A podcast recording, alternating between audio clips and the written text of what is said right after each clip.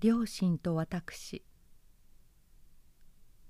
家へ帰って案外に思ったのは父の元気がこの前見た時と大して変わっていないことであった。ああ帰ったかい。そうか。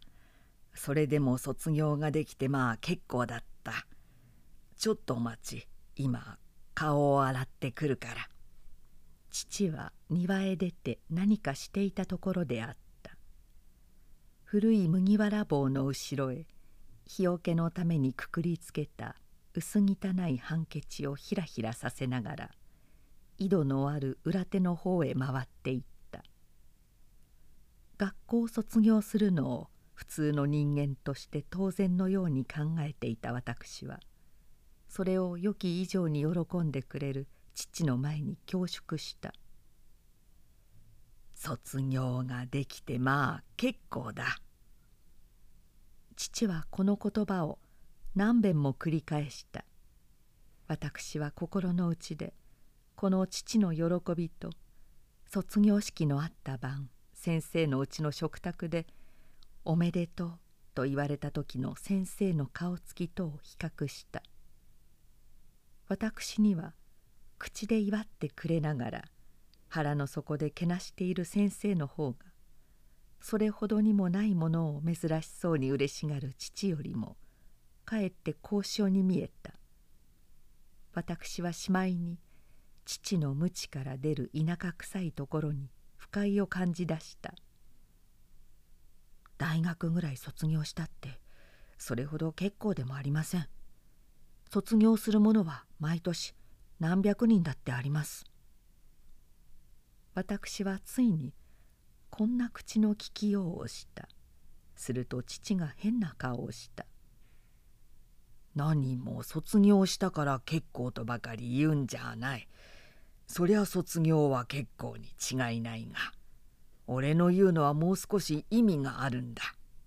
それがお前に分かっていてくれさえすれば私は父からその後を聞こうとした。父は話したくなさそうであったがとうとうこう言った「つまり俺が結構ということになるのさ。俺はお前の知ってる通りの病気だろう。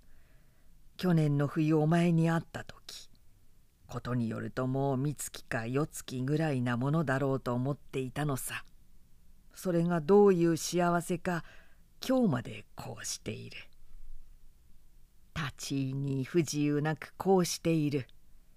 そこへお前が卒業してくれた。だから嬉しいのさ。せっかく丹精した息子が自分のいなくなった後で卒業してくれるよりも丈夫なうちに学校を出てくれる方が親の身になれば嬉しいだろうじゃないか。大きな考えを持っているお前から見たらたかが大学を卒業したぐらいで結構だ結構だと言われるのはあまり面白くもないだろう。しかし俺の方から見てごらん。立場が少し違っているよ。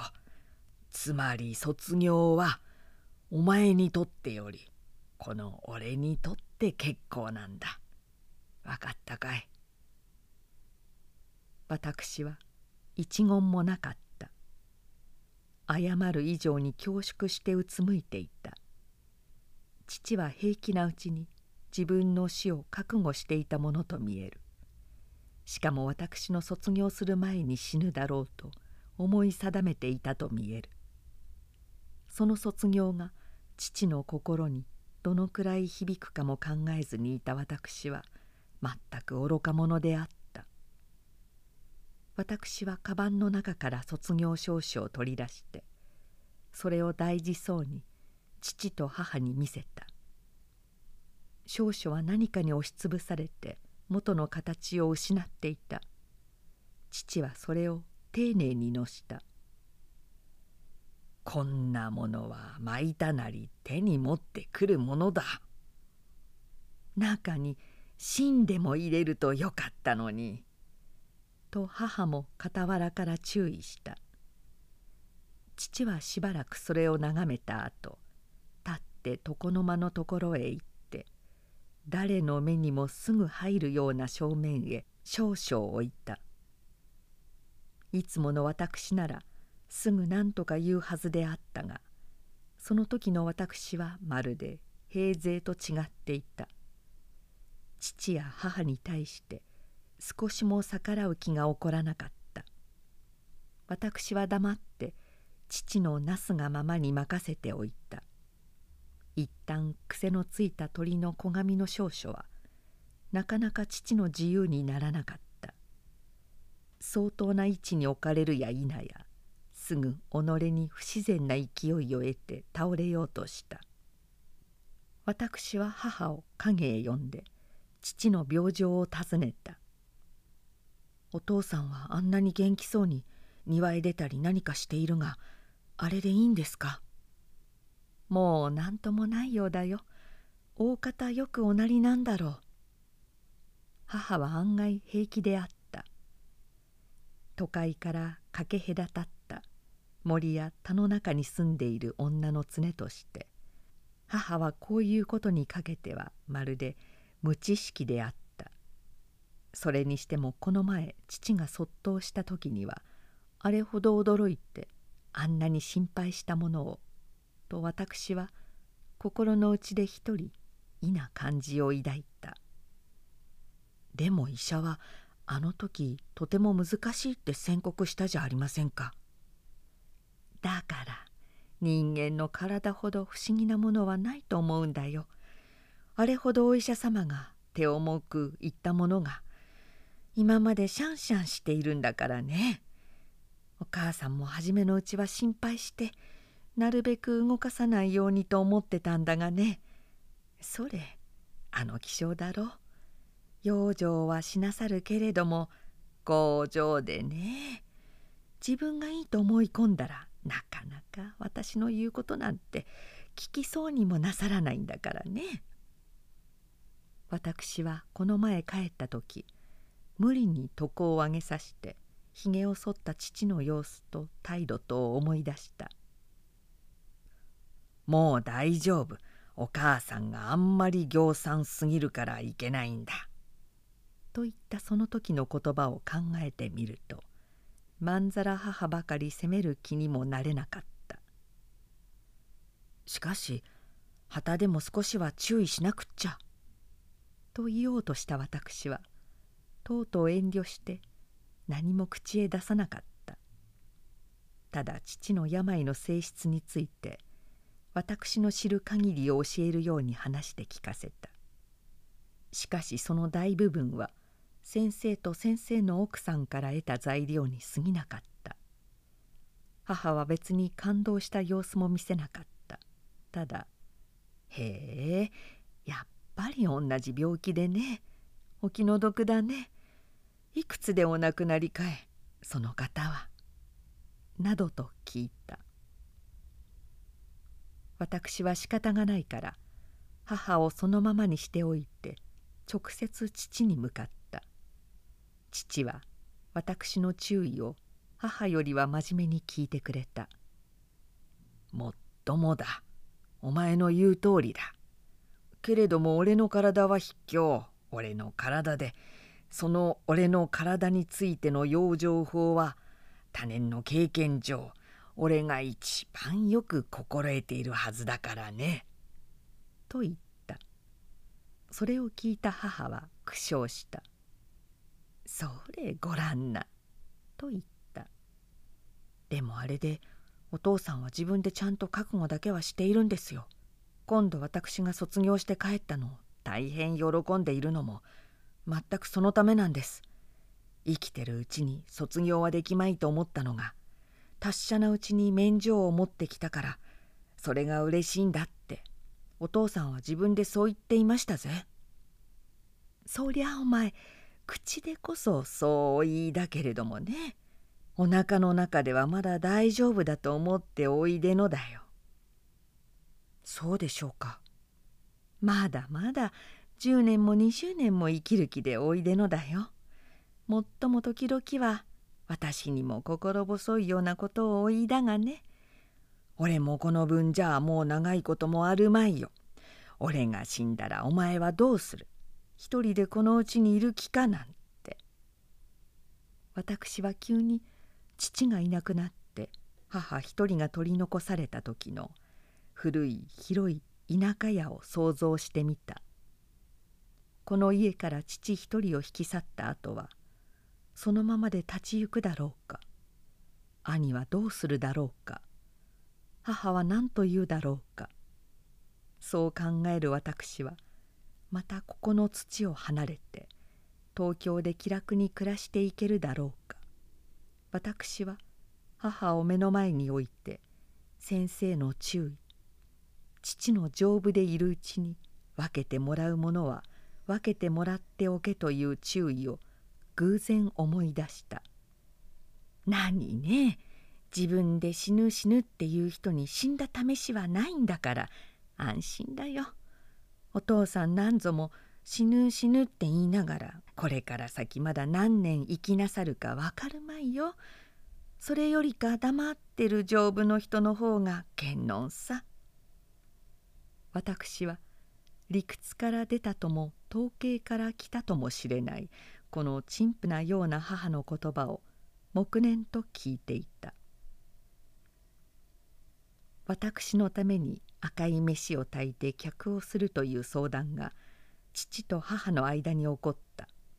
私は帰った当日からあるいはこんなことになるだろうと思って心の内で暗にそれを恐れていた。私はすぐ断った。あんまり行産なことはよしてください。私は田舎の客が嫌いだった。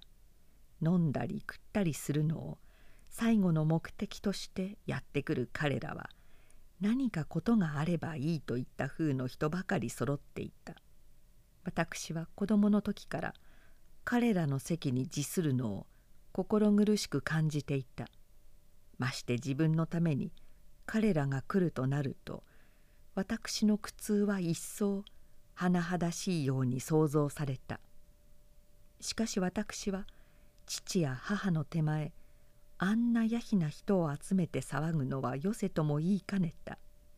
それで私はただあまり行産だからとばかり主張した。行産行産と言いだがちっとも行産じゃないよ。生涯に二度とあることじゃないんだからね。お客ぐらいするのは当たり前だよ。そう遠慮をしでない。母は私が大学を卒業したのをちょうど嫁でももらったと同じ程度に重く見ているらしかった。呼ばなくってもいいが呼ばないとまた何とか言うから。これは父の言葉であった。父は彼らの陰口を気にしていた。実際彼らはこんな場合に自分たちの予期通りにならないとすぐ何とか言いたがる人々であった。東京と違って田舎はうるさいからね。父はこうも言った。お父さんの顔もあるんだから。と母がまた付け加えた。私は我を張るわけにもいかなかった。どうでも二人の都合のいいようにしたらと思い出した。つまり私のためならよしてくださいというだけなんです。陰で何か言われるのが嫌だからというご周囲ならそりゃまた別です。あなた方に不利益なことを私が強いて主張したって仕方がありません。そう理屈を言われると困る。父は苦い顔をした。何もお前のためにするんじゃないとお父さんがおっしゃるんじゃないけれどもお前だって世間への義理ぐらいは知っているだろう。母はこうなると女だけにしどろもどろなことを言った。その代わり口数から言うと父と私を二人寄せてもなかなかかなうどころではなかった。学問をさせると人間がとかく理屈っぽくなっていけない。父はただこれだけしか言わなかった。しかし私はこの簡単な一句のうちに父が平勢から私に対して持っている不平の全体を見た。私はその時自分の言葉遣いの角張ったところに気がつかずに父の不平の方ばかりを無理のように思った。父はその夜また気を変えて客を呼ぶならいつにするかと私の都合を聞いた。都合のいいも悪いもなしにただぶらぶら古い家の中に寝起きしている私にこんな問いをかけるのは父の方が折れて出たのと同じことであった。私はこの穏やかな父の前にこだわらない頭を下げた。私は父と相談の上正代の日取りを決めた。その日取りのまだ来ないうちにある大きなことが起こった。それは明治天皇のご病気の放置であった。新聞紙ですぐ日本中へ知れ渡ったこの事件は一軒の田舎屋のうちに多少の曲折を経てようやくまとまろうとした私の卒業祝いを塵のごとくに吹き払った。まあご遠慮申した方がよかろう。眼鏡をかけて新聞を見ていた父はこう言った。父は黙って自分の病気のことも考えているらしかった。私はついこの間の卒業式に例年の通り大学へ行幸になった陛下を思い出したりした。小勢な人数には広すぎる古い家がひっそりしている中に私は氷を解いて書物を紐解き始めた。なぜか私は気が落ち着かなかった。あの目まぐるしい東京の下宿の2階で遠く走る電車の音を耳にしながらページを一枚一枚にまくっていく方が気に張りがあって心持ちよく勉強ができた。私はややともすると机にもたれてうたた寝をした。時にはわざわざ枕さえ出して本式に昼寝をむさぼることもあった。目が覚めるとセミの声を聞いた。うつつから続いているようなその声は急にやかましく耳の底をかき乱した。私はじっとそれを聞きながら時に悲しい思いを胸に抱いた。私は筆を取って友達の誰彼に短いはがきまたは長い手紙を書いた。その友達のあるものは東京に残っていた。あるものは遠い故郷に帰っていた。返事の来るのも頼りの届かないのもあった。私はもとより先生を忘れなかった。原稿紙へ祭事で3枚ばかり国へ帰ってから以後の自分というようなものを題目にして書き綴ったのを送ることにした。私はそれを封じる時先生は果たしてまだ東京にいるだろうかと疑った。先生が奥さんと一緒に家を開ける場合には五十学校の切り下げの女の人がどこからか来て留守番をするのが例になっていた私がかつて先生に「あの人は何ですか?」と尋ねたら先生は何と見えますかと聞き返した私はその人を先生の親類と思い違えていた先生は「私には親類はありませんよ」と答えた。先生の郷里にいる続き合いの人々と先生は一向音信の取りやりをしていなかった。私の疑問にしたその留守番の女の人は先生とは縁のない奥さんの方の親戚であった。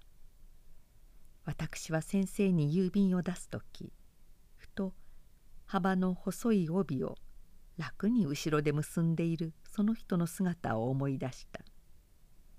もし先生夫婦がどこかへ秘書にでも行った後へこの郵便が届いたらあの切り下げのおばあさんはそれをすぐ転地先へ送ってくれるだけの起点と親切があるだろうかなどと考えた。そのくせその手紙のうちにはこれというほどの必要のことも書いてないの。を私はよく承知していた。ただ私は寂しかった。そうして先生から返事の来るのを予期してかかった。しかしその返事はついに来なかった。父はこの前の冬に帰ってきた時ほど将棋を指したがらなくなった。将棋盤はほこりのたまったまま床の間の隅に片寄せられてあった。ことに陛下のご病気以後父はじっと考え込んでいるように見えた。毎日新聞の来るのを待ち受けて自分が一番先へ読んだ。それからその読み柄をわざわざ私のいるところへ持ってきてくれた「おいごらん。今日も天使様のことが詳しく出ている」父は陛下のことを常に天使様と言っていた。もったいない話だが天使様のご病気もお父さんのとまあ似たものだろうな。こういう父の顔には深い懸念の曇りがかかっていた。こう言われる私の胸にはまた父がいつ倒れるかわからないという心配がひらめいた。しかし大丈夫だろう。俺のようなくだらないものでもまだこうしていられるくらいだから。父は自分の達者な保証を自分で与えながら今にも己に落ちかかってきそうな危険を予感しているらしかった。お父さんは本当に病気を怖がってるんですよ。お母さんのおっしゃるように10年も20年も生きる気じゃなさそうですぜ。母は私の言葉を聞いて当惑そうな顔をした。ちょっとまた将棋でも指すように進めてごらんな。私は床の間から将棋盤を取り下ろしてほこりを拭いた。父の元気は次第に衰えていった。私を驚かせた判決付きの古い麦わら帽子が自然と観客されるようになった。私は黒いすすけた棚の上に乗っているその帽子を眺めるたびに父に対して気の毒な思いをした。父が以前のように軽々と動く間はもう少し慎んでくれたらと心配した。父がじっと座り込むようになるとやはり元の方が達者だったのだという気が起こった。私は父の健康についてよく母と話し合った「まったく気のせいだよ」と母が言った。母の頭は陛下の病と父の病とを結びつけて考えていた。私にはそうばかりとも思えなかった。気じゃない。本当に体が悪かないんでしょうか。どうも気分より健康の方が悪くなっていくらしい。私はこう言って心の内でまた遠くから相当の医者でも呼んで一つ見せようかしらと思案した。今年の夏はお前もつまらなかろう。せっかく卒業したのにお祝いもしてあげることもできずお父さんの体もあの通りだしそれに天使様もご病気で。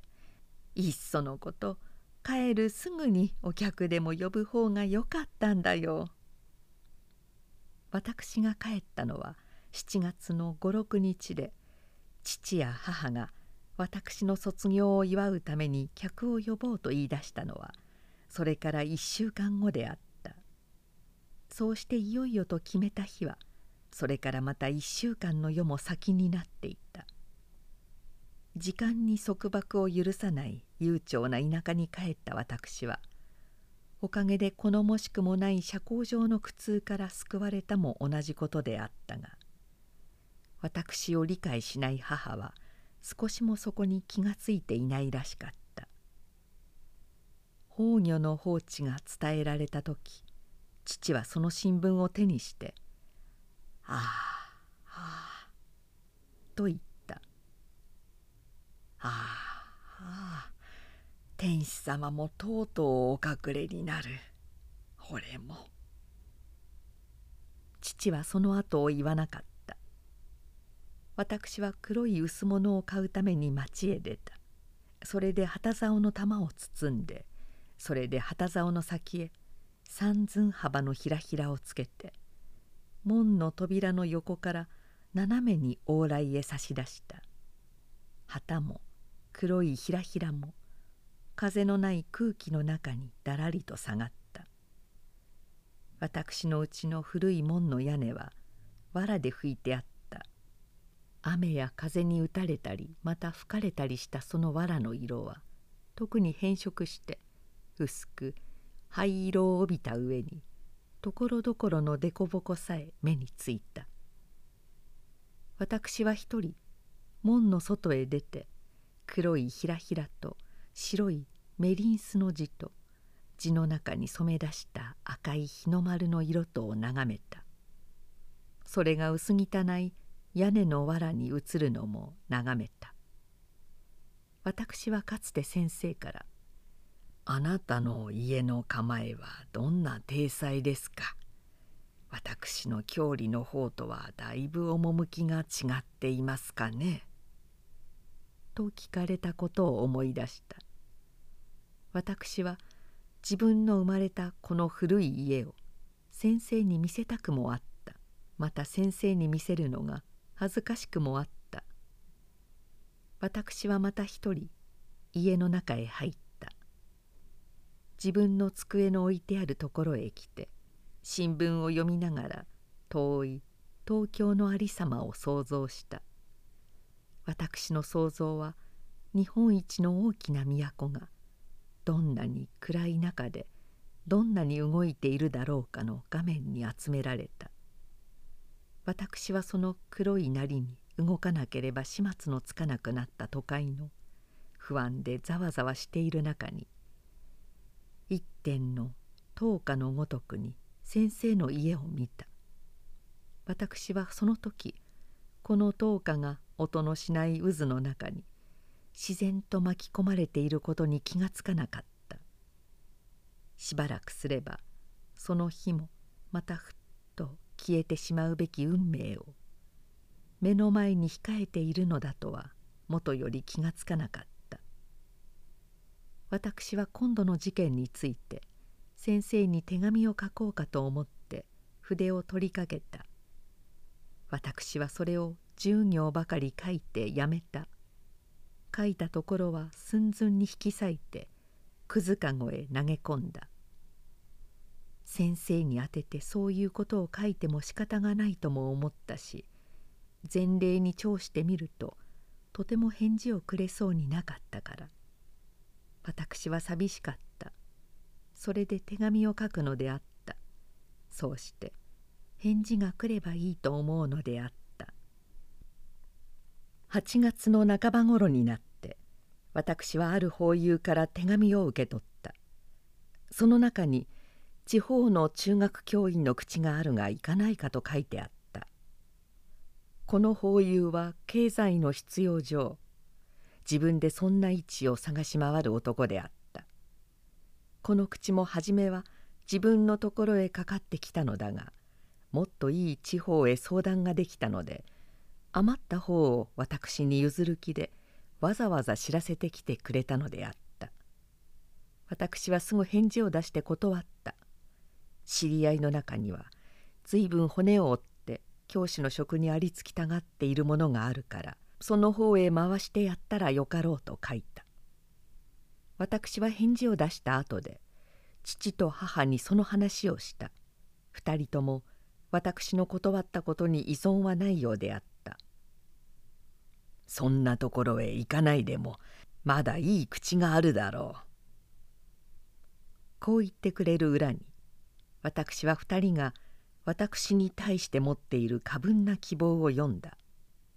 うかつな父や母は不相当な地位と収入とを卒業したての私から期待しているらしかったのである。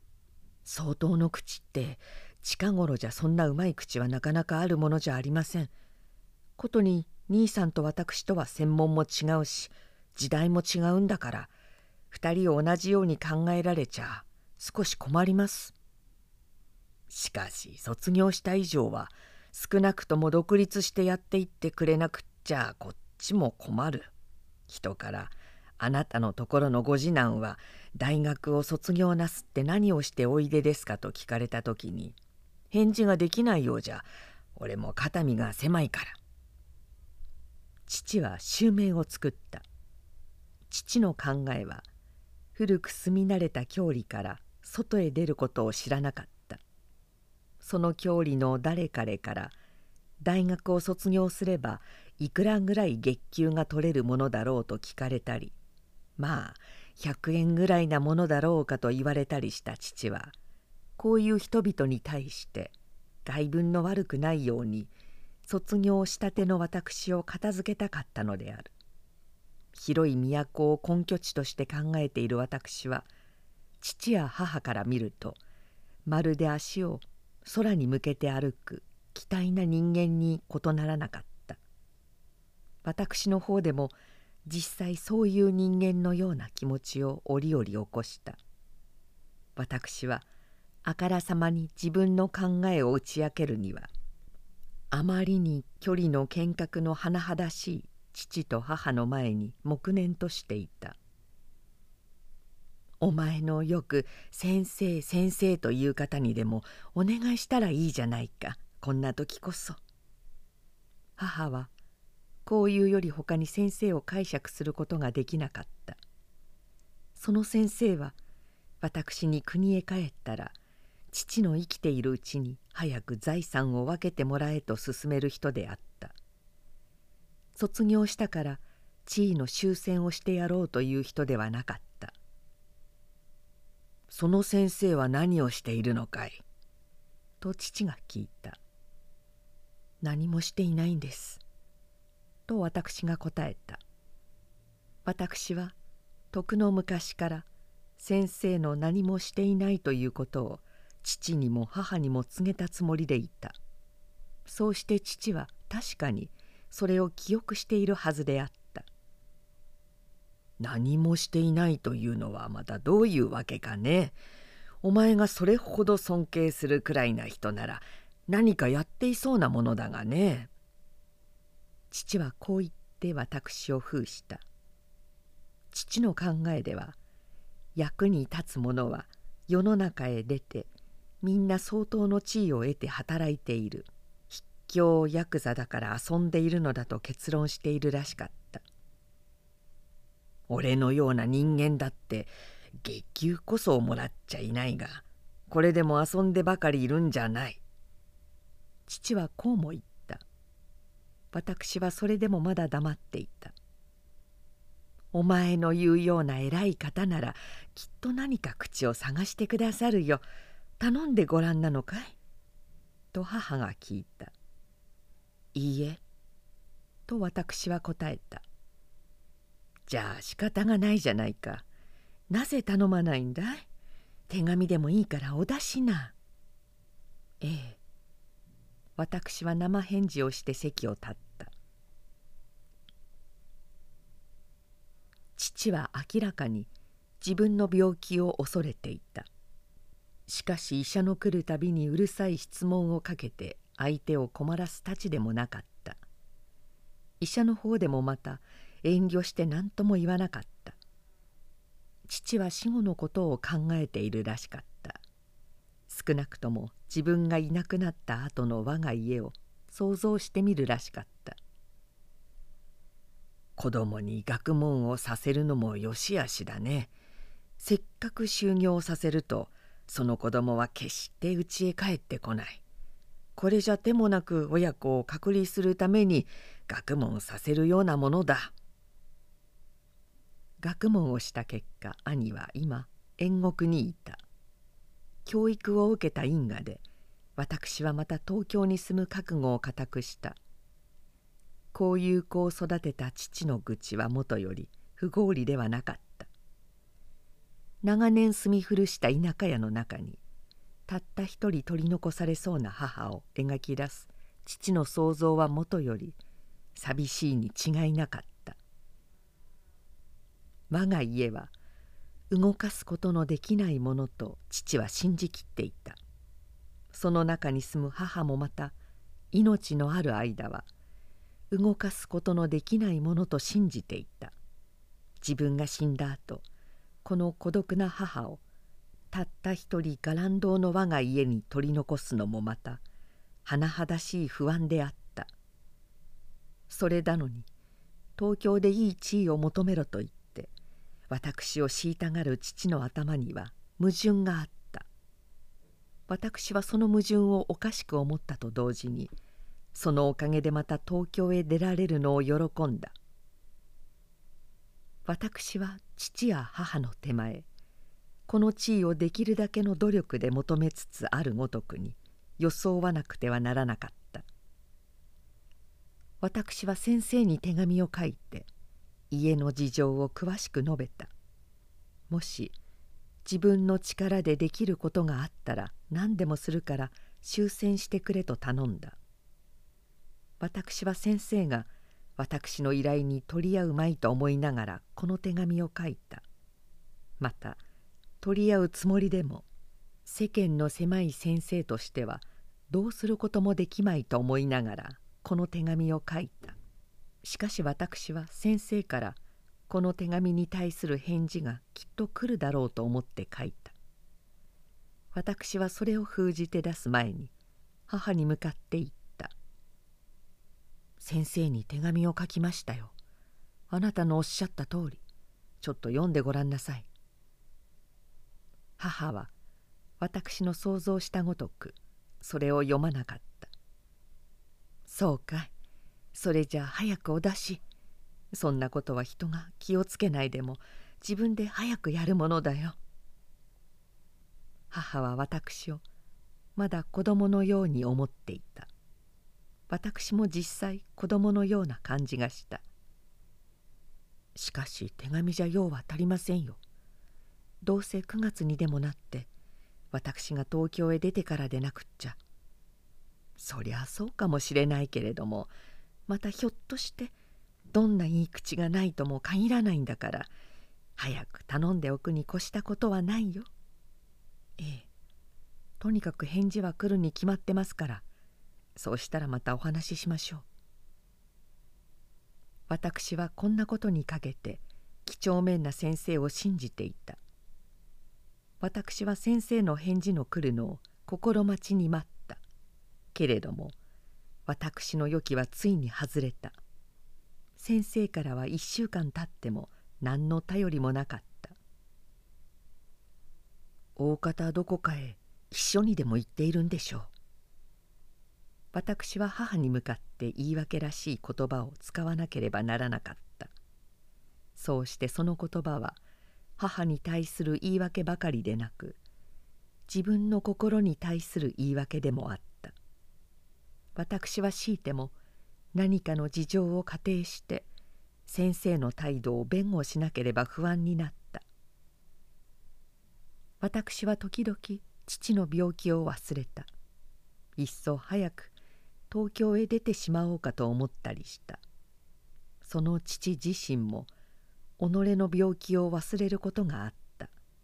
未来を心配しながら未来に対する処置は一向取らなかった。私はついに先生の忠告通り財産分与のことを父に言い出す機会を得ずに過ぎた。9月初めになって私はいよいよまた東京へ出ようとした。私は父に向かって当分今まで通り学士を送ってくれるようにと頼んだ。ここにこうしていたってあなたのおっしゃる通りの地位が得られるものじゃないんですから。私は父の希望する地位を得るために東京へ行くようなことを言った。無論口の見つかるまででいいですから。とも言った。私は心の内でその口は到底私の頭の上に落ちてこないと思っていた。けれども事情に疎い父はまたあくまでもその反対を信じていた。そりゃあわずかの間のことだろうからどうにか都合してやろう。その代わり長くはいけないよ。相当の地位を得次第独立しなくっちゃ。元来学校出た以上出た来る日から人の世話になんぞなるものじゃないんだから。今の若い者は金を使う道だけ心得ていて金を取る方は全く考えていないようだね。父は事のほかにもまだいろいろの小言を言った。その中には「昔の親は子に食わせてもらったのに今の親は子に食われるだけだ」などという言葉があった。それらを私はただ黙って聞いていた。小言が一通り済んだと思った時私は静かに席を立とうとした。父はいつ行くかと私に尋ねた。私には早いだけがよかった。お母さんに日を見てもらいなさい。そうしましょう。その時の私は父の前に存外おとなしかった。私はなるべく父の機嫌に逆らわずに田舎を出ようとした。父はまた私を引き止めた。お前が東京へ行くとうちはまた寂しくなる。何しろ俺とお母さんだけなんだからね。その俺も体さえ達者ならいいがこの様子じゃいつ急にどんなことがないとも言えないよ。私はできるだけ父を慰めて自分の机を置いてあるところへ帰った。私は取り散らした書物の間に座って心細そうな父の態度と言葉とを幾度か繰り返し眺めた。私はその時またセミの声を聞いた。その声はこの間中聞いたのと違ってつくつく帽子の声であった。私は夏郷里に帰って煮えつくようなセミの声の中にじっと座っていると変に悲しい心持ちになることがしばしばあった。私の哀愁はいつもこの虫の激しい音とともに心の底に染み込むように感じられた。私はそんな時にはいつも動かずに一人で一人を見つめていた。私の哀愁はこの夏帰省した以後次第に情緒を変えてきた。アブラゼミの声がつくつく帽子の声に変わるごとくに私を取り巻く人の運命が大きな輪廻のうちにそろそろ動いているように思われた。私は寂しそうな父の態度と言葉を繰り返しながら手紙を出しても返事をよこさない先生のことをまた思い浮かべた。先生と父とはまるで反対の印象を私に与える点において比較の上にも連想の上にも一緒に私の頭に上りやすかった。私はほとんど父のすべても知り尽くしていた。もし父を離れるとすれば情愛の上に親子の心残りがあるだけであった。先生の多くはまだ私に分かっていなかった。話すと約束されたその人の過去もまだ聞く機会を得ずにいた。要するに先生は私にとって薄暗かった。私は是非ともそこを通り越して明るいところまで行かなければ気が済まなかった。先生と関係の絶えるのは私にとって大いな苦痛であった。私は母に日を見てもらって東京へ立つ日取りを決めた。私がいよいよ立とうという間際になって確か2日前の夕方のことであったと思うが父はまた突然ひっくり返った。私はその時書物や衣類を詰めた氷をからげていた。父は風呂へ入ったところであった。父の背中を流しに行った母が大きな声を出して私を呼んだ。私は裸のまま母に後ろから抱かれている父を見た。それでも座敷へ連れて戻った時父はもう大丈夫だと言った。念のために枕元に座って濡れ手ぬぐいで父の頭を冷やしていた私は9時ごろになってようやく肩ばかりの夜食を済ました。翌日になると父は思ったより元気がよかった。止めるのも聞かずに歩いて便所へ行ったりした。もう大丈夫。父は去年の暮れ倒れた時に私に向かって言ったと同じ言葉をまた繰り返した。その時は果たして口で言った通りまあ大丈夫であった。私は今度もあるいはそうなるかもしれないと思った。しかし医者はただ用心が寛容だと注意するだけで念を押してもはっきりしたことを話してくれなかった。私は不安のために出立の日が来てもついに東京へ立つ気が起こらなかった。もう少し様子を見てからにしましょうか。と私は母に相談したそうしておくれと母が頼んだ。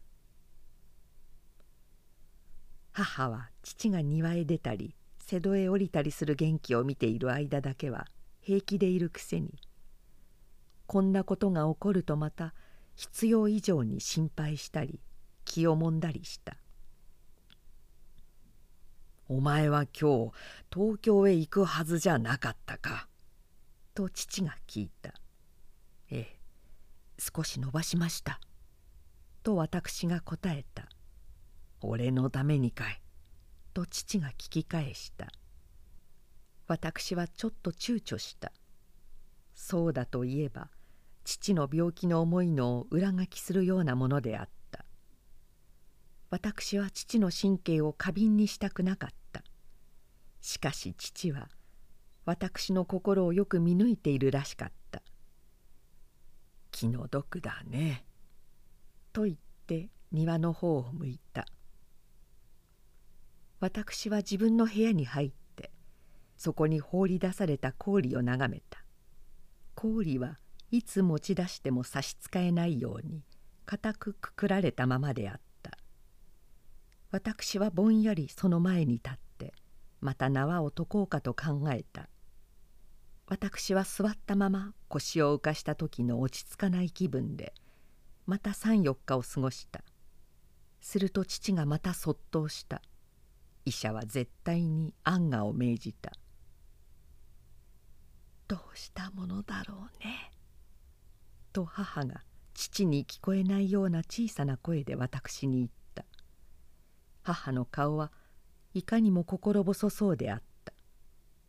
私は兄と妹に電報を打つ用意をした。けれども寝ている父にはほとんど何の苦悶もなかった。話をするところなどを見ると風邪でもひいた時と全く同じことであった。その上食欲は普段よりも進んだ。旗の者が注意しても容易に言うことを聞かなかった。どうせ死ぬんだからうまいものでも食って死ななくっちゃ。私にはうまいものという父の言葉が滑稽にも悲惨にも聞こえた。父はうまいものを口に入れられる都には住んでいなかったのである。世に行ってもかき餅などを焼いてもらってボリボリ噛んだ。どうしてこう乾くのかね。やっぱり真に丈夫のところがあるのかもしれないよ。母は失望していいところに帰って頼みを置いた。そのくせ病気の時にしか使わない「乾く」という昔風の言葉を何でも食べたがる意味に用いていた。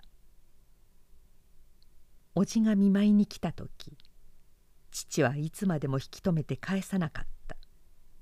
寒しいからもっといてくれというのが主な理由であったが母や私が食べたいだけものを食べさせないという不平を訴えるのもその目的の一つであったらしい。父の病気は同じような状態で1週間以上続いた。私はその間に長い手紙を九州にいる兄宛てで出した。妹へは母から出させた。私は腹の中でおそらくこれが父の健康に関して2人へやる最後の頼りだろうと思った。それで両方へいよいよという場合には電報を打つから出てこいという意味を書き込めた。兄は忙しい職に行った。妹は妊娠中であった。だから父の危険が目の前に迫らないうちに呼び寄せる自由は利かなかった。と言ってせっかく都合して来たには来たが間に合わなかったと言われるのもつらかった。私は電報をかける時期について人の知らない責任を感じた。そうはっきりしたことは私にも分かりません。しかし危険はいつ来るかわからないということだけは承知していてください。ステーションのある町から迎えた医者は私にこう言った。私は母と相談してその医者の終戦で町の病院から看護婦を一人頼むことにした。父は枕元へ来て挨拶する白い服を着た女を見て変な顔をした。父は死病にかかっていることを党から自覚していた。それでいて眼前に迫りつつある死そのものには気がつかなかった。今に治ったらもういっぺん東京へ遊びに行ってみよう。人間はいつ死ぬかわからないからな。何でもやりたいことは生きてるうちにやっておくに限る。母は仕方なしに「その時は私も一緒に連れて行っていただきましょう」などと調子を合わせていた。時とするとまた非常に寂しがった「俺が死んだらどうかお母さんを大事にしてやってくれ」私はこの「俺が死んだら」という言葉に一種の記憶を持っていた。東京を立つ時先生が奥さんに向かって何べんもそれを繰り返したのは私が卒業した日の晩のことであった。私は笑いを帯びた先生の顔と縁起でもないと耳を塞いだ奥さんの様子とを思い出した。あの時の「俺が死んだら」は単純な過程であった。今私が聞くのはいつ起こるかわからない事実であった。私は先生に対する奥さんの態度を学ぶことができなかった。しかし口の先では何とか父を紛らさなければならなかった。そんな弱いことをおっしゃっちゃいけませんよ。今に治ったら東京へ遊びにいらっしゃるはずじゃありませんか。お母さんと一緒に。今度いらっしゃるときっとびっくりしますよ。変わっているんで。電車の新しい線路だけでも大変増えていますからね。電車が通るようになれば自然街並みも変わるしその上に四区改正もあるし東京がじっとしている時はまあ二六時中1分もないと言っていいくらいです。私は仕方がないから言わないでいいことまでしゃべった。父はまた満足らしくそれを聞いていた。病人があるので自然家の出入りも多くなった。近所にいる親類などは2日に1人ぐらいの割で代わる代わる見舞いに来た。中には比較的遠くにいて平勢疎遠なものもあった。どうかと思ったらこの様子じゃ大丈夫だ。話も自由だし第一顔がちっとも痩せていないじゃないか。などと言って帰るものがあった。私の帰った当時はひっそりしすぎるほど静かであった家庭がこんなことでだんだんざわざわし始めた。その中に動かずにいる父の病気はただ面白くない方へ移ってゆくばかりであった。私は母や叔父と相談してとうとう兄と妹に電報を打った。兄からはすぐ行くという返事が来た。妹の夫からも立つという知らせがあった。妹はこの前解任した時に流産したので今度こそは癖にならないように大事を取らせるつもりだとかねて言い越したその夫は妹の代わりに自分で出てくるかもしれなかった。こうした落ち着きのない間にも私はまだ静かに座る余裕を持っていた。たまには書物を開けて10ページも続けざまに読む時間さえ出てきた。一旦固くくくられた私の氷はいつの間にか解かれてしまった。私はいるに任せてその中からいろいろなものを取り出した。私は東京を立つ時心の内で決めたこの夏中の日課を顧みた。私のやったことはこの日課の3が1にも足らなかった。私は今までもこういう不愉快を何度となく重ねてきた。しかしこの夏ほど思った通り仕事の運ばない試しも少なかった。これが人の世の常だろうと思いながらも私は嫌な気持ちに押さえつけられた。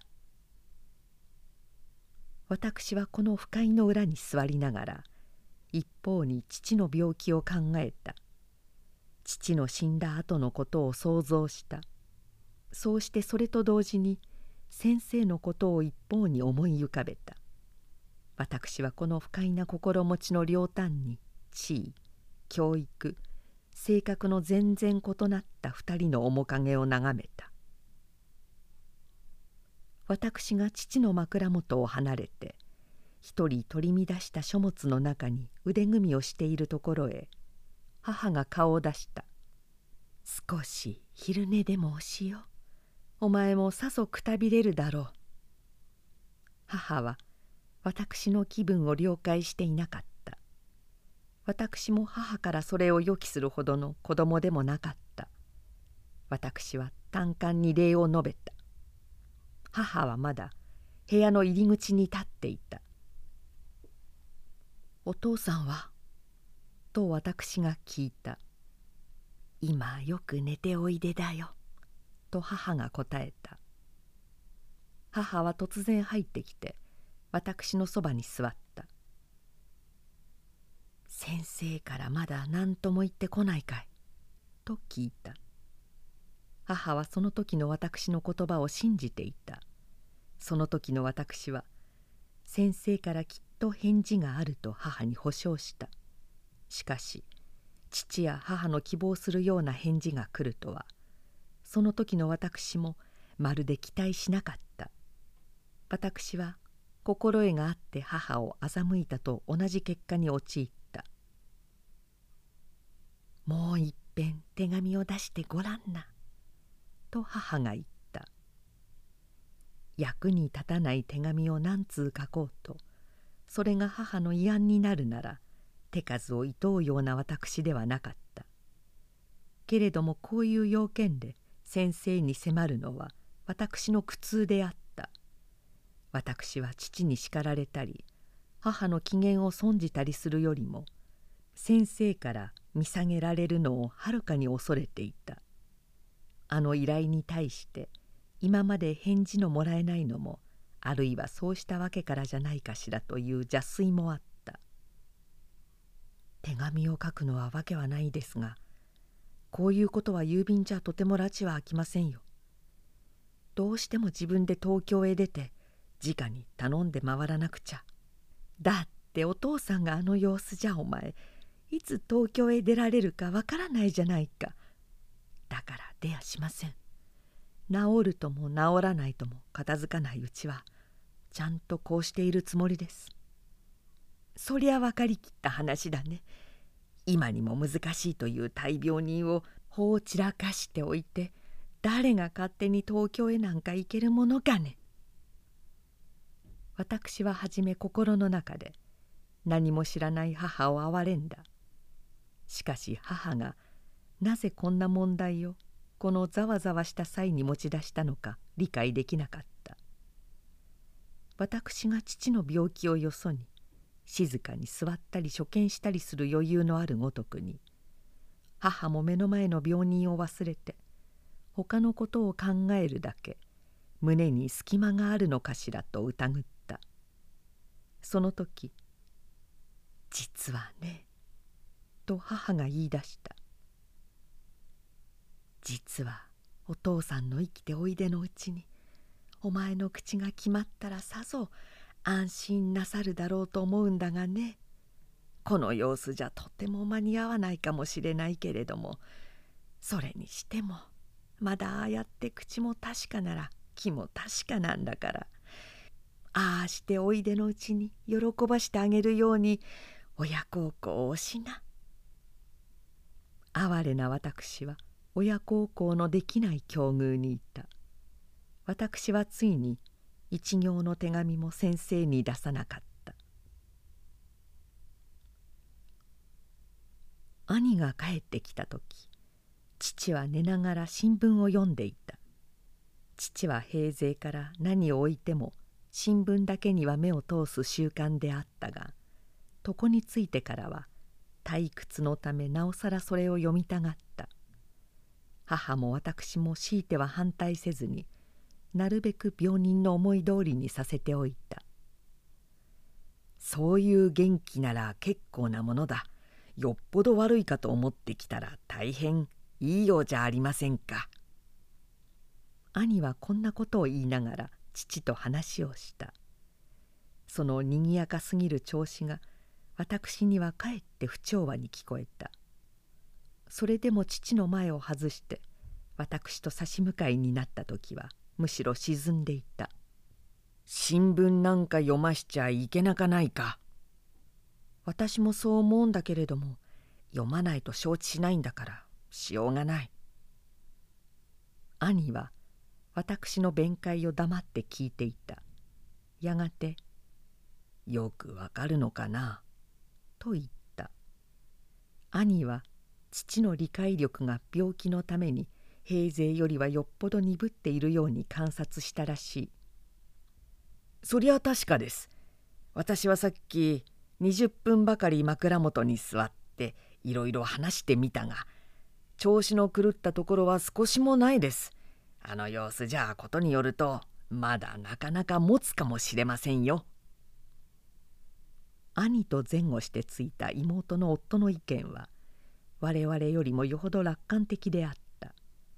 父は彼に向かって妹のことをあれこれと尋ねていた。体が体だからむやみに汽車になんぞ乗って揺れない方がいい。無理をして見舞いに来られたりするとかえってこっちが心配だから」と言っていた「なあに今に治ったら赤ん坊の顔でも見に久しぶりにこっちから出かけるから差し支えない」とも言っていた。乃木大将の死んだ時も父は一番先に新聞でそれを知った「大変だ大変だ!」と言った。何事も知らない私たちはこの突然な言葉に驚かされた。あの時はいよいよ頭が変になったのかと思ってひやりとした。と後で兄が私に言った。私も実は驚きました」と妹の夫も同感らしい言葉付きであった。その頃の新聞は実際田舎者には日ごとに待ち受けられるような記事ばかりあった。私は父の枕元に座って丁寧にそれを読んだ。読む時間のない時はそっと自分の部屋へ持ってきて残らず目を通した。私の目は長い間軍服を着た乃木大将とそれから幹事を見たようななりをしたその婦人の姿を忘れることができなかった。悲痛な風が田舎の隅まで吹いてきて眠たそうな木や草を震わせている最中に突然私は一通の電報を先生から受け取った「洋服を着た人を見ると犬が吠えるようなところでは一通の電報すら大事件であった。それを受け取った母は果たして驚いたような様子をしてわざわざ私を人のいないところへ呼び出した「何だい?」私の封を開くのをそばに立って待っていた。電報にはちょっと会いたいが来られるかという意味が簡単に書いてあった。私は首を傾けた。きっとお頼申しておいた口のことだよ。と母が推断してくれた。私もあるいはそうかもしれないと思った。しかしそれにしては少し変だとも考えた。とにかく兄や妹の夫まで呼び寄せた私が父の病気を打ち合って東京へ行くわけにはいかなかった。私は母と相談して行かれないという変電を打つことにした。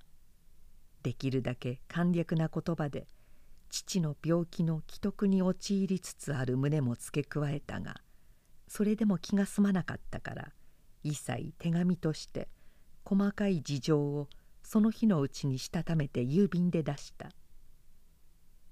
頼んだ位置のことばかり信じきった母は「本当に間の悪い時は仕方のないものだね」と言って残念そうな顔をした。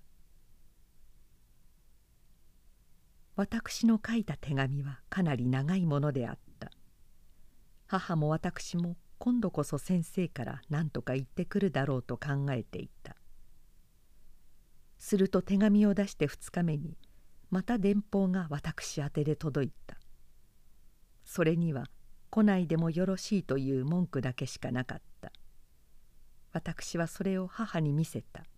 大方手紙で何とか言ってきてくださるつもりだろうよ。母はどこまでも先生が私のために異色の口を修繕してくれるものとばかり解釈しているらしかった。私もあるいはそうかとも考えたが先生の平勢から押してみるとどうも変に思われた。先生が口を探してくれる。これはありうべからざることのように私には見えた。とにかく私の手紙はまだ向こうへついていないはずだからこの電報はその前に出したものに違いないですね。私は母に向かってこんな分かりきったことを言った。母はまたもっともらしく思案しながら「そうだね」と答えた。私の手紙を読まない前に先生がこの電報を打ったということが先生を解釈する上において何の役にも立たないのは知れているのにその日はちょうど主治医が町から院長を連れてくるはずになっていたので母と私はそれぎりこの事件について話をする機会がなかった。2人の医者は立ち会いの上病人に肝腸などをして帰っていった。父は医者から安賀を命ぜられて以来両弁とも寝たまま人の手で始末してもらっていた。潔癖な父は最初の間こそ甚だしくそれを意味嫌ったが体がきかないのでやむを得ずいやいや床の上で用を足した。それが病気の加減で頭がだんだん鈍くなるのかなんだか日を降るに従って不精な排泄を意図しないようになった。たまには布団や敷布を汚して旗の者が眉を寄せるのに当人はかえって平気でいたりした。もっとも尿の量は病気の性質として極めて少なくなった。医者はそれを苦にした。食欲も次第に衰えた。たまに何か欲しがっても舌が欲しがるだけで喉から下へはごくわずかしか通らなかった。好きな新聞も手に取る気力がなくなった。枕のそばにある老眼鏡はいつまでも黒い鞘に収められたままであった。子供の自分から仲の良かったサクさんという今では一里ばかり隔たったところに住んでいる人が見舞いに来た時父は「ああサクさんか」と言ってどんよりした目をサクさんの方に向けた「サクさんよく来てくれた。サクさんは丈夫で羨ましいね。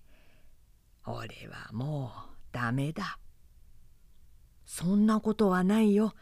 お前なんか子供は2人とも大学を卒業するし少しぐらい病気になったって申し分はないんだ。俺をごらんよ。カカには死なれるしさ子供はなしさただこうして生きてるだけのことだよ。達者だって何の楽しみもないじゃないか。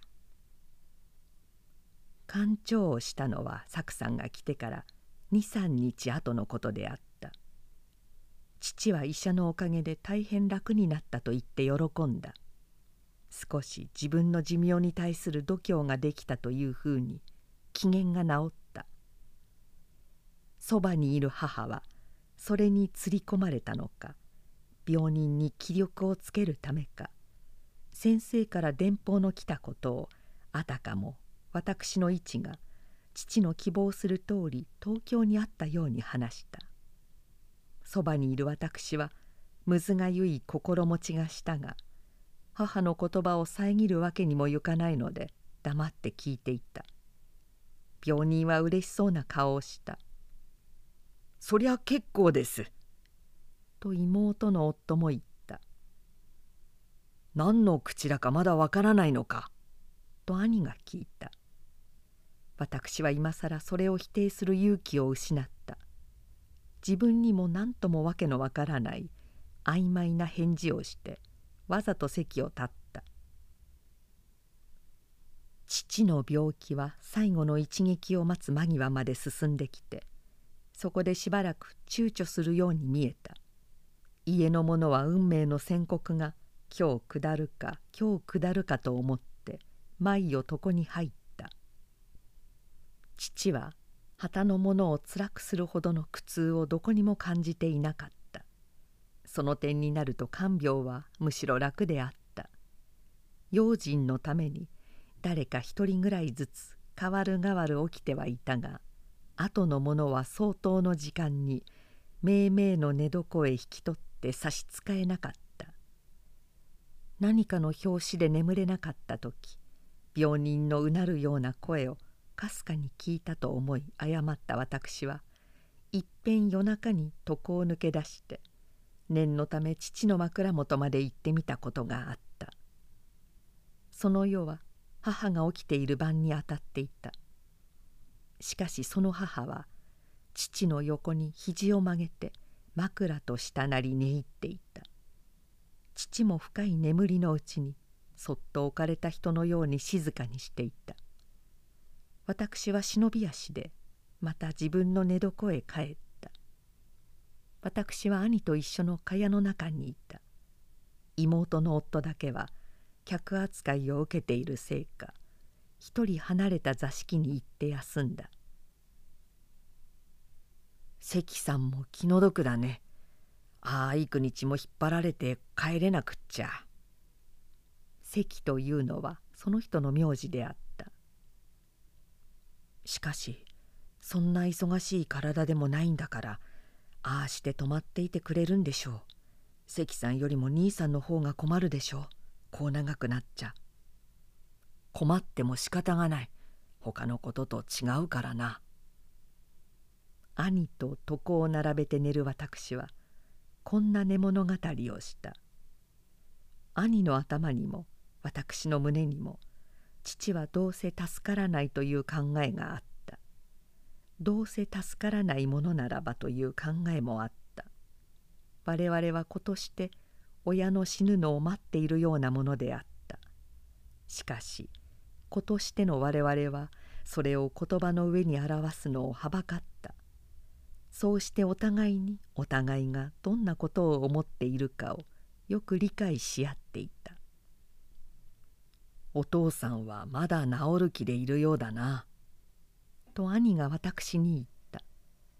実際兄の言う通りに見えるところもないではなかった。近所の者が見舞いに来ると父は必ず会うと言って承知しなかった。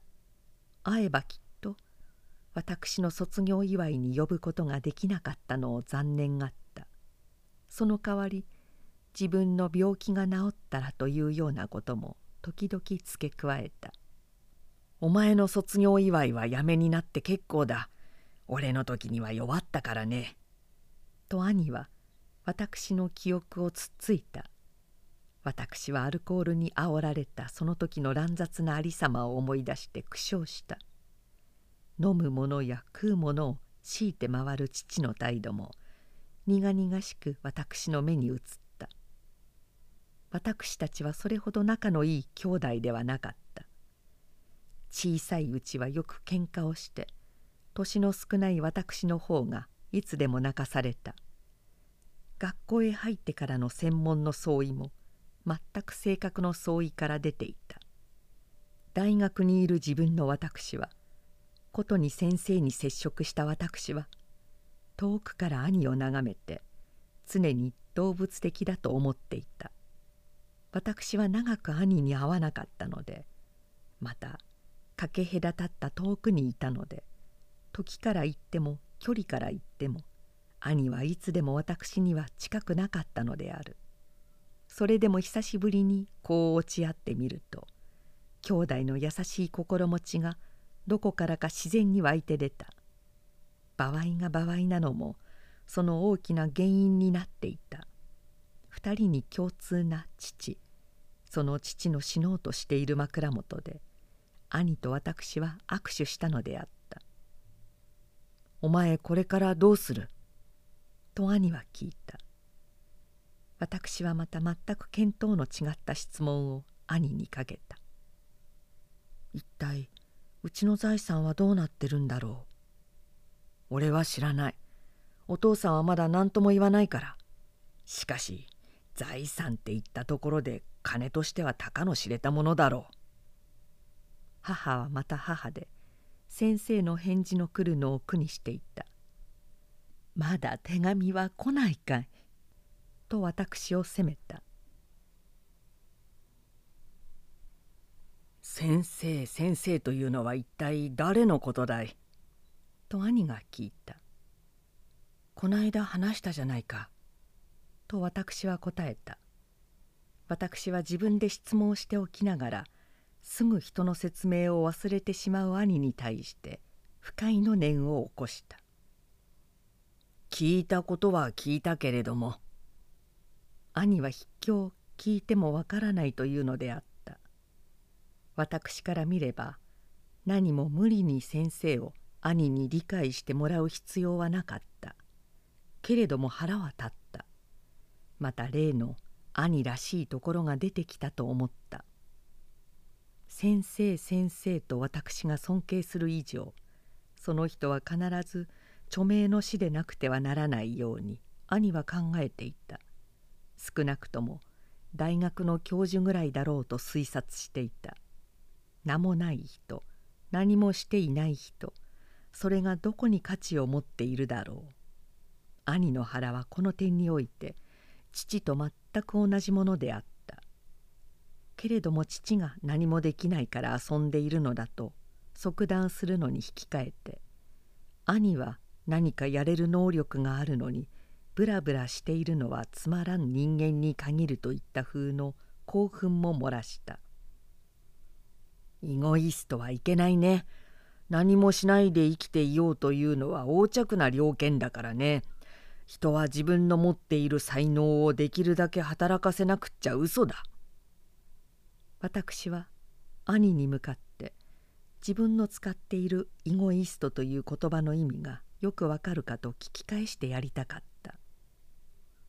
それでもその人のおかげで地位ができればまあ結構だ。お父さんも喜んでるようじゃないか。兄は後からこんなことを言った。先生から明瞭な手紙の来ない以上私はそう信ずることもできずまたそう口に出す勇気もなかった。それを母の早飲み込みでみんなにそう吹聴してしまった今となってみると私は急にそれを打ち消すわけにいかなくなった。私は母に催促されるまでもなく先生の手紙を待ち受けた。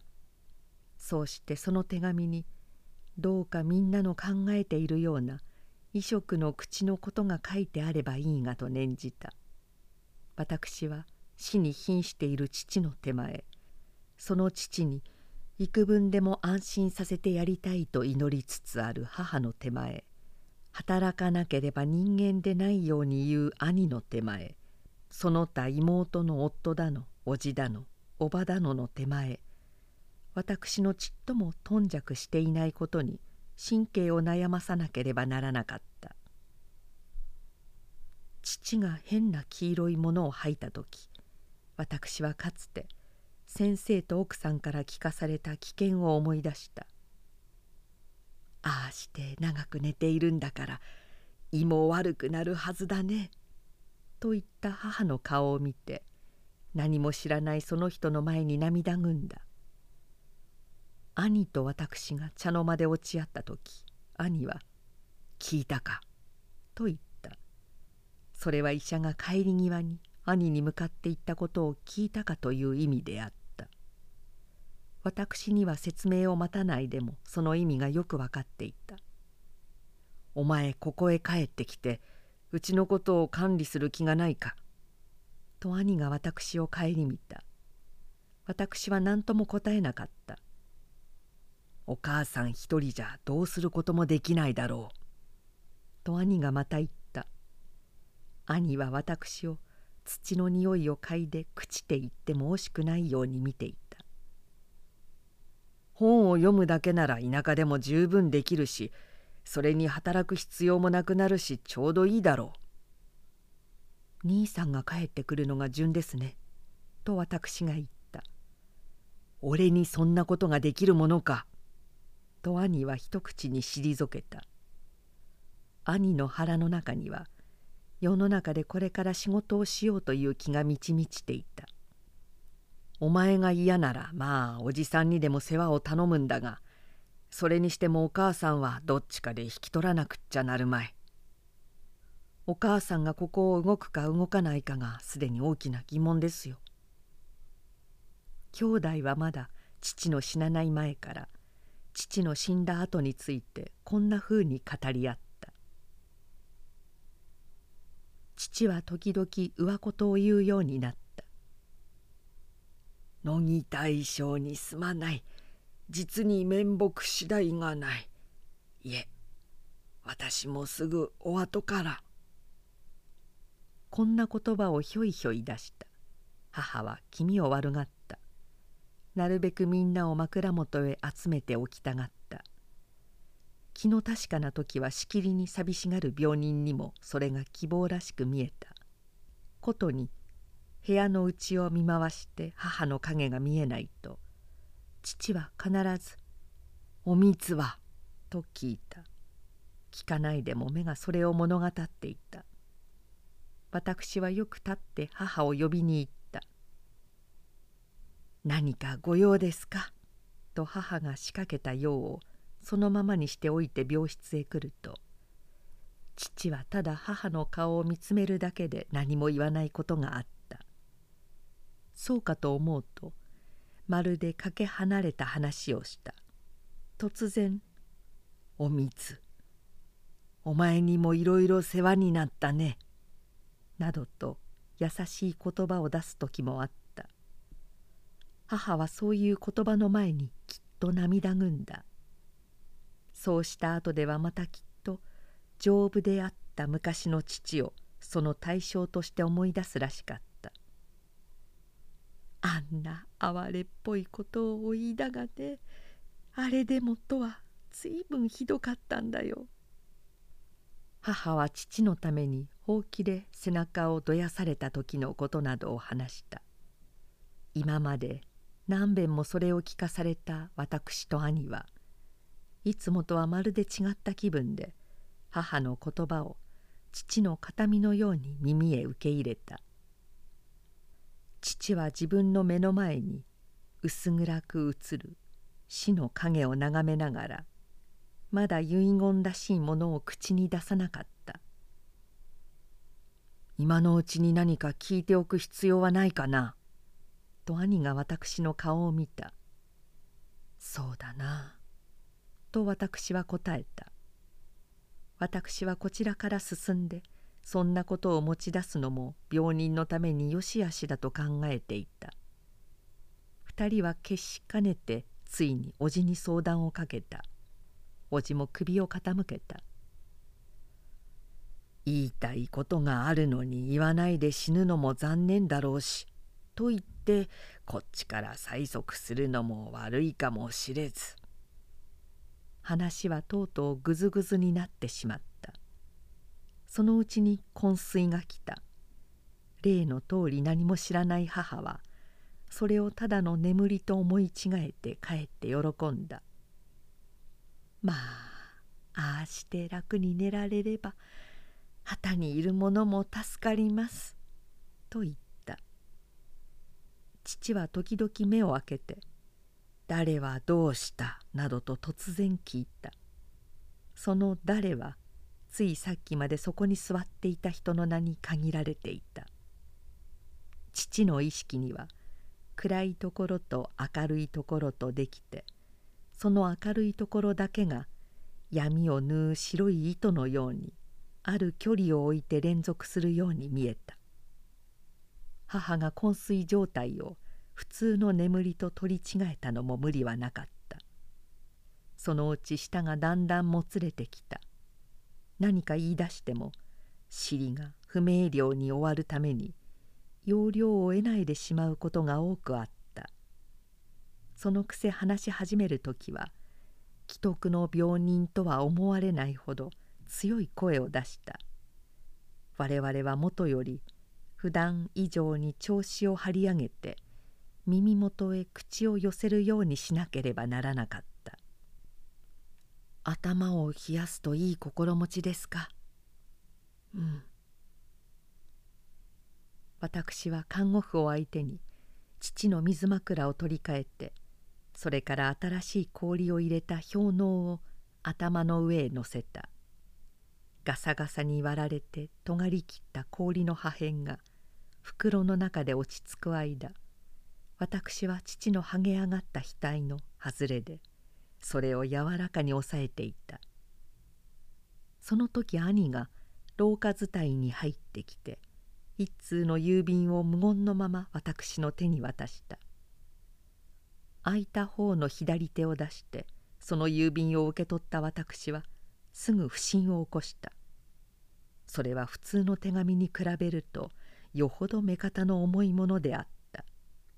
波の錠袋にも入れてなかった。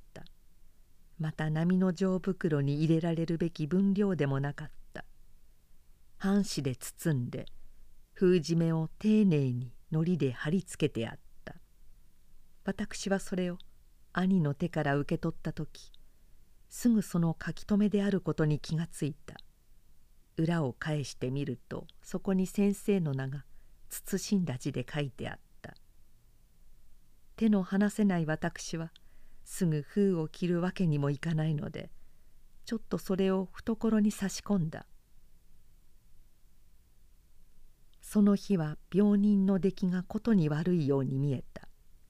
私が川屋へ行こうとして席を立った時廊下で行き合った兄は「どこへ行く?」と万平のような口調で推化した「どうも様子が少し変だからなるべくそばにいるようにしなくっちゃいけないよ」と注意した。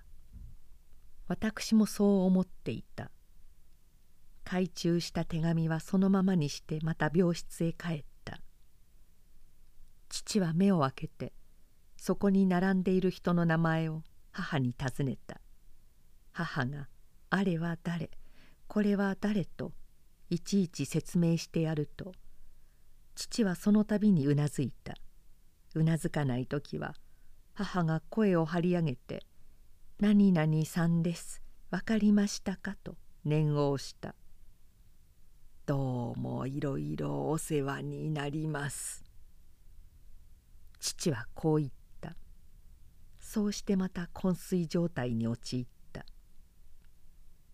枕辺を取り巻いている人は無言のまましばらく病人の様子を見つめていたやがてそのうちの一人が立って次の前出た。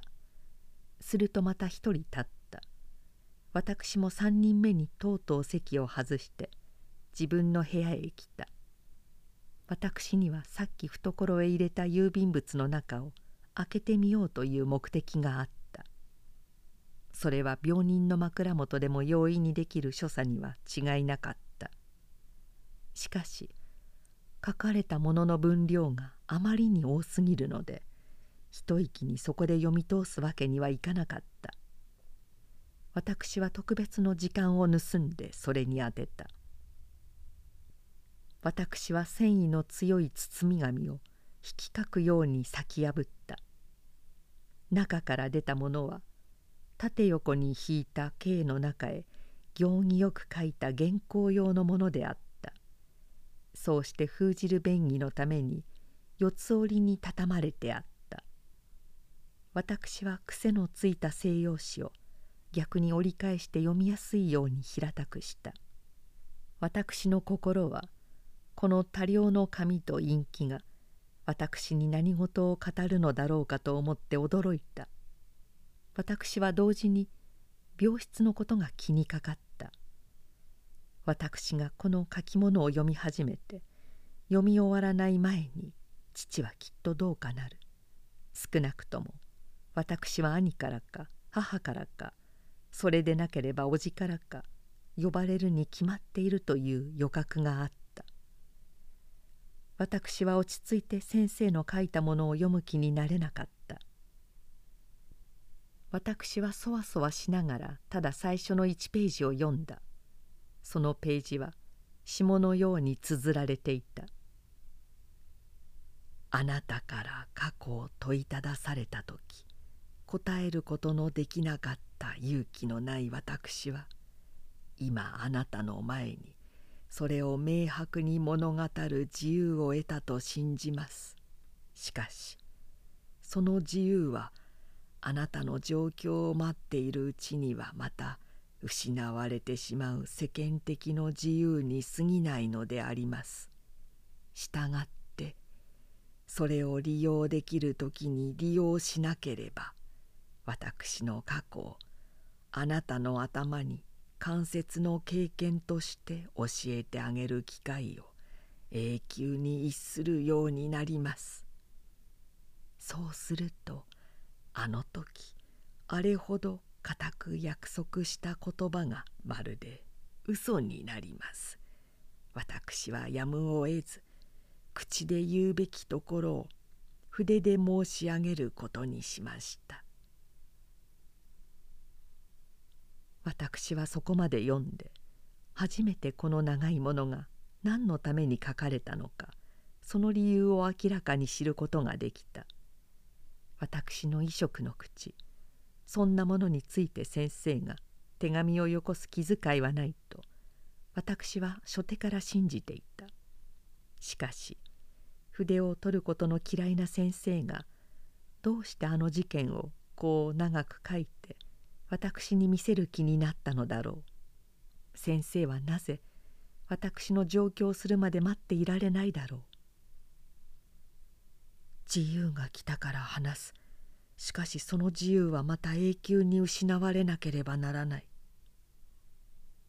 私は心の内でこう繰り返しながらその意味を知るに苦しんだ。私は突然不安に襲われた。私は続いて後を読もうとした。その時病室の方から私を呼ぶ大きな兄の声が聞こえた。私はまた驚いて立ち上がった。廊下を駆け抜けるようにしてみんなのいる方へ行った。私はいよいよ父の上に最後の瞬間が来たのだと覚悟した。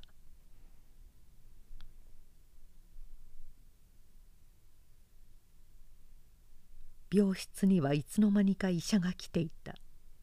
なるべく病人を楽にするという周囲からまた肝腸を試みるところであった。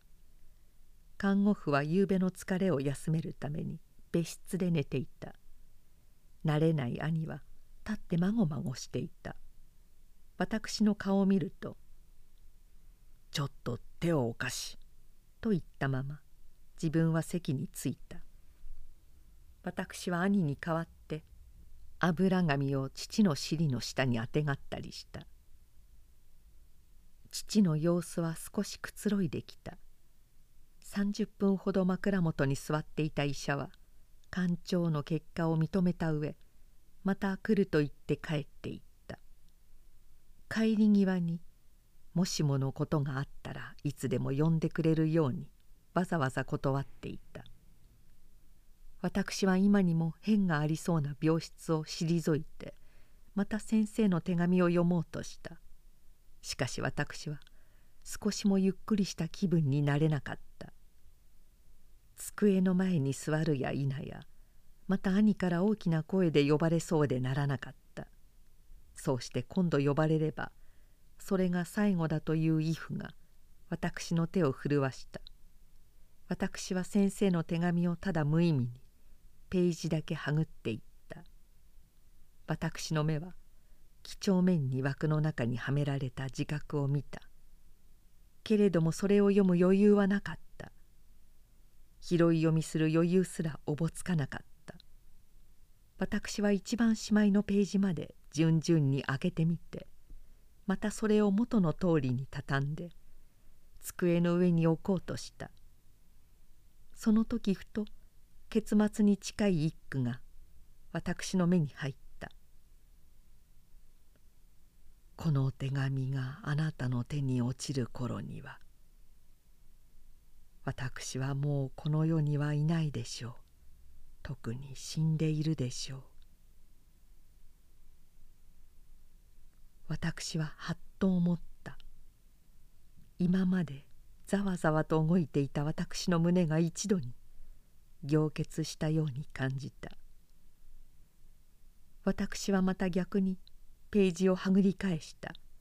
そうして一枚に一句ぐらいずつの割で逆さに読んでいった。私はとっさの間に私の知らなければならないことを知ろうとしてチラチラする文字を目で差し通そうと試みた。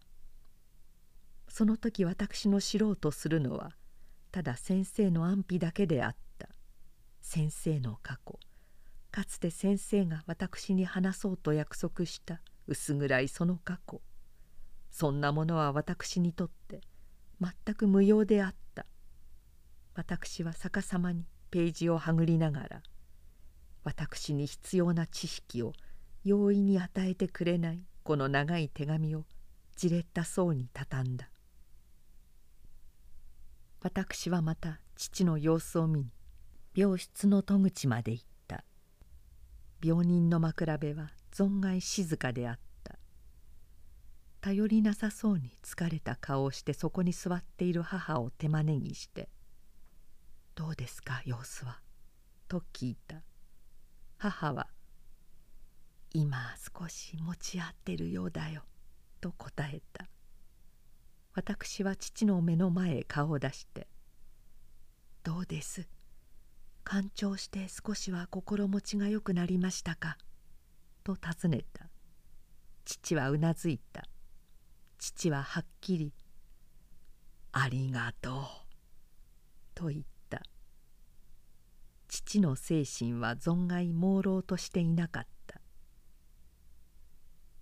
私はまた病室を退いて自分の部屋に帰った。